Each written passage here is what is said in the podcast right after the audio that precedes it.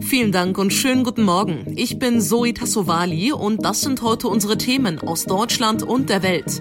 Verschnaufspause bei Ampelsondierungen. Heute nur ein Treffen in kleiner Runde. Problemfall Pflege. Experten beraten, wie man den Beruf attraktiver machen will. Und wir haben heute einen ganz besonderen Geburtstag. Das Ostampelmännchen wird nämlich 60 kleine Sondierungsverschnaufspause. Nach den ersten drei Gesprächsrunden von SPD, Grünen und FDP in Richtung eines möglichen Ampelbündnisses treffen sich heute die Generalsekretäre der drei Parteien in kleiner Runde. Am Freitag steht dann die vierte Ampelsondierungsrunde an. Das Ziel? Zum Ende der Woche soll entschieden werden, ob man zu dritt in Koalitionsverhandlungen eintritt. Über den bisherigen Verlauf und speziell die Gespräche gestern spreche ich jetzt mit meiner Kollegin Jana Laumann. Jana, was haben denn die Gespräche gebracht? Ja, die drei schienen sich sehr einig zu sein, so wie sie gemeinsam vor die Presse getreten sind. Lars Klingbeil, also der Generalsekretär vom größten Partner in einer Ampelkoalition, der SPD, macht alles in allem einen ziemlich zuversichtlichen Eindruck. Insofern bin ich auch optimistisch, der großen Respekt vor, aber ich glaube, das kann was Gutes werden. Und auch seine Kollegen von Grünen und FDP, Michael Kellner und Volker Wissing, sprachen davon, dass alle drei Seiten sich eher aufeinander zu als voneinander wegbewegt hätten in den Sondierungsgesprächen. Am Freitag soll es eine Art Vorentscheidung geben. Heißt das, es könnte gar nicht mehr so lange dauern, bis wir eine neue Regierung haben? Also wenn die, die jetzt in den Sondierungsgesprächen dabei waren, am Freitag ihren Parteien empfehlen, über eine Koalition zu verhandeln, dann müssten SPD, Grüne und FDP erstmal jeweils für sich klären, ob sie eine Ampel auch wollen. Wenn die alle grünes Licht geben, dann können offizielle Koalitionsverhandlungen starten. Und wie kompliziert die werden, das lässt sich im Moment von außen nur sehr schwer abschätzen. Es gibt ja zwischen den Parteien große Unterschiede in der Steuer- und der Finanzpolitik zum Beispiel. Und die müssten sie ja überwinden. An eine neue Bundesregierung gibt es auf jeden Fall jetzt schon deutliche Forderungen, zum Beispiel im Bereich Landwirtschaft. Worum geht es da? Da gab es einen Appell von verschiedenen Verbänden aus den Bereichen Landwirtschaft und Umweltschutz. Die haben einfach nochmal laut gesagt, dass die neue Regierung doch bitte auf jeden Fall das umsetzen soll, was im Sommer ausgemacht worden ist, nämlich, dass die Landwirtschaft umgebaut wird. Die soll umwelt- und tierfreundlicher werden. Und auch aus anderen Richtungen sind die Erwartungen an eine neue Bundesregierung natürlich hoch, zum Beispiel beim Klimaschutz.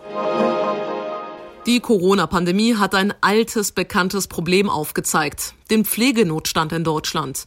Heute wollen in Berlin Experten beim Deutschen Pflegetag Lösungswege finden, etwa zum Thema Überlastung. Die Tagung wird von Gesundheitsminister Spahn eröffnet. Sie helfen, hören zu, halten Händchen und kümmern sich. Wie viel Last auf den Schultern der Pflegekräfte liegt, wird dabei oft übersehen.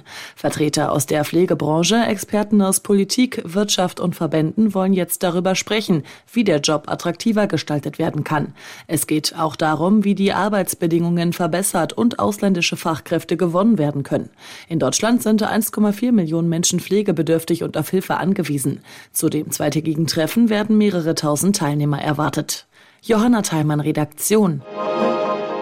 Sie sagen, geschichtlich gesehen sei ich tot. Wie könnte ich der Geschichte widersprechen? Star Trek-Fans haben diese Stimme vermutlich direkt erkannt. William Shatner. Vor rund einem halben Jahrhundert hat er als Captain Kirk das Kommando über das Raumschiff Enterprise übernommen.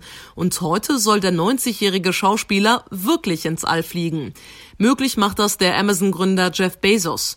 Der Flug ins All wird ein Riesenspektakel. Menschen weltweit wollen zuschauen, wie Captain Kirk ins All fliegt. Eigentlich sollte es gestern schon losgehen, aber der Start wurde verschoben, weil es im Westen Texas sehr windig war. Heute ist also der große Tag und vielleicht kann William Shatner dann das nochmal sagen. Mr. Zulu, bringen Sie uns nach Hause. In unserem Tipp des Tages geht es heute für Sie um Freundschaften. Sie haben es in Ihrem Freundeskreis vermutlich selbst erlebt. Es wird seit anderthalb Jahren über Corona diskutiert und auch viel über Corona gestritten, gerade wenn man unterschiedlicher Meinung ist. Wie also umgehen mit diesem Thema? Das weiß mein Kollege Benedikt Meise. Bene, wenn ich ein harmonisches Treffen mit Freunden haben will, sollte ich dann das Thema Corona lieber vermeiden? Kann man machen. Es kommt aber auch immer darauf an, mit wem ich mich treffe. Also ist es ein sehr enger und guter Freund, dann kann ich ruhig darüber reden, da wir uns am Anfang einer Freundschaft auch immer ganz genau angucken, ob es da ähnliche Wertvorstellungen gibt. Dementsprechend wird dann auch die Freundschaft enger. Bei nicht so guten Freundschaften wäre ich da vorsichtig. Da gibt es generell mehr Abweichungen voneinander miteinander.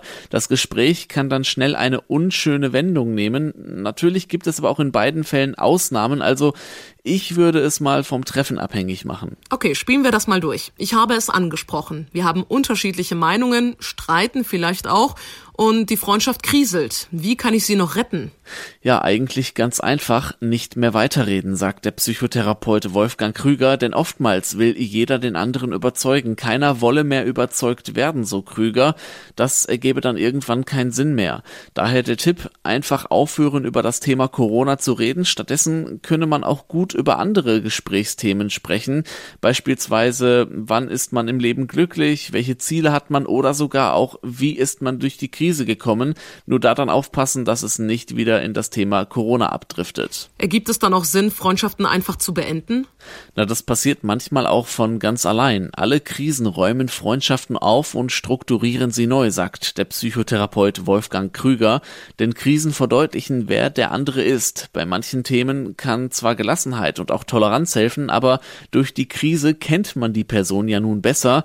Manchmal ist das dann auch ernüchternd. Aber dann entscheidet sich nun mal, wird die Freundschaft gestärkt oder geht sie aus auseinander. Wenn Sie heute an einer Fußgängerampel stehen bleiben müssen, dann gucken Sie mal etwas genauer auf das Ampelmännchen. Hat es einfach nur einen abstrakt runden Kopf oder einen Hut auf und spitze Schuhe an? Denn dann ist es das ostdeutsche Ampelmännchen, das zum Kult geworden ist. Heute vor 60 Jahren wurde das Ostampelmännchen quasi geboren. Thomas Bremser in Berlin. Wie ist denn das Ostampelmännchen damals entstanden?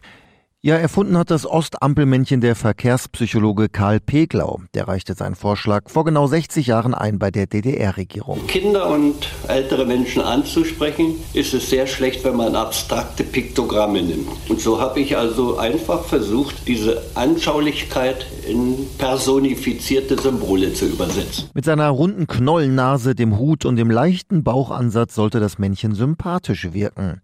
Die DDR-Regierung setzte dann noch durch, dass das Männchen von rechts nach links geht, also auch politisch gesehen. Welche Bedeutung hat denn das Ostampelmännchen heute überhaupt noch?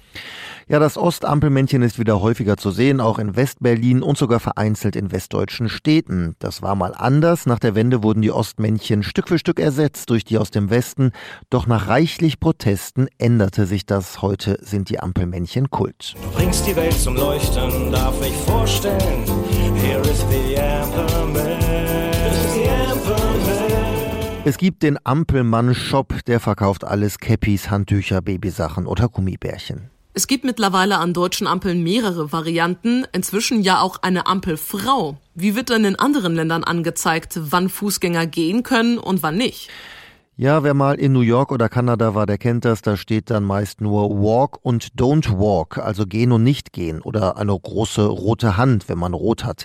Manche Länder scheinen technisch weiter zu sein. Da werden die Männchen animiert, wie in Taiwan. Da zeigen oft LED-Anzeigen der Ampel einen Mann mit Hut, der scheint zu laufen und gegen Ende der Grünphase immer schneller zu werden. Sowas gibt's auch in Spanien oder der Türkei. In Wien werden ganz oft Ampelpärchen gezeigt und im dänischen Aarhus sind auf einigen Ampeln Wikinger zu sehen. Spannend. Dann schalten wir doch jetzt die Ampel auf Rot. Ich sage Tschüss und das war's von mir. Ich bin Zoe Tassovali und wünsche Ihnen noch einen schönen Tag. Bis morgen.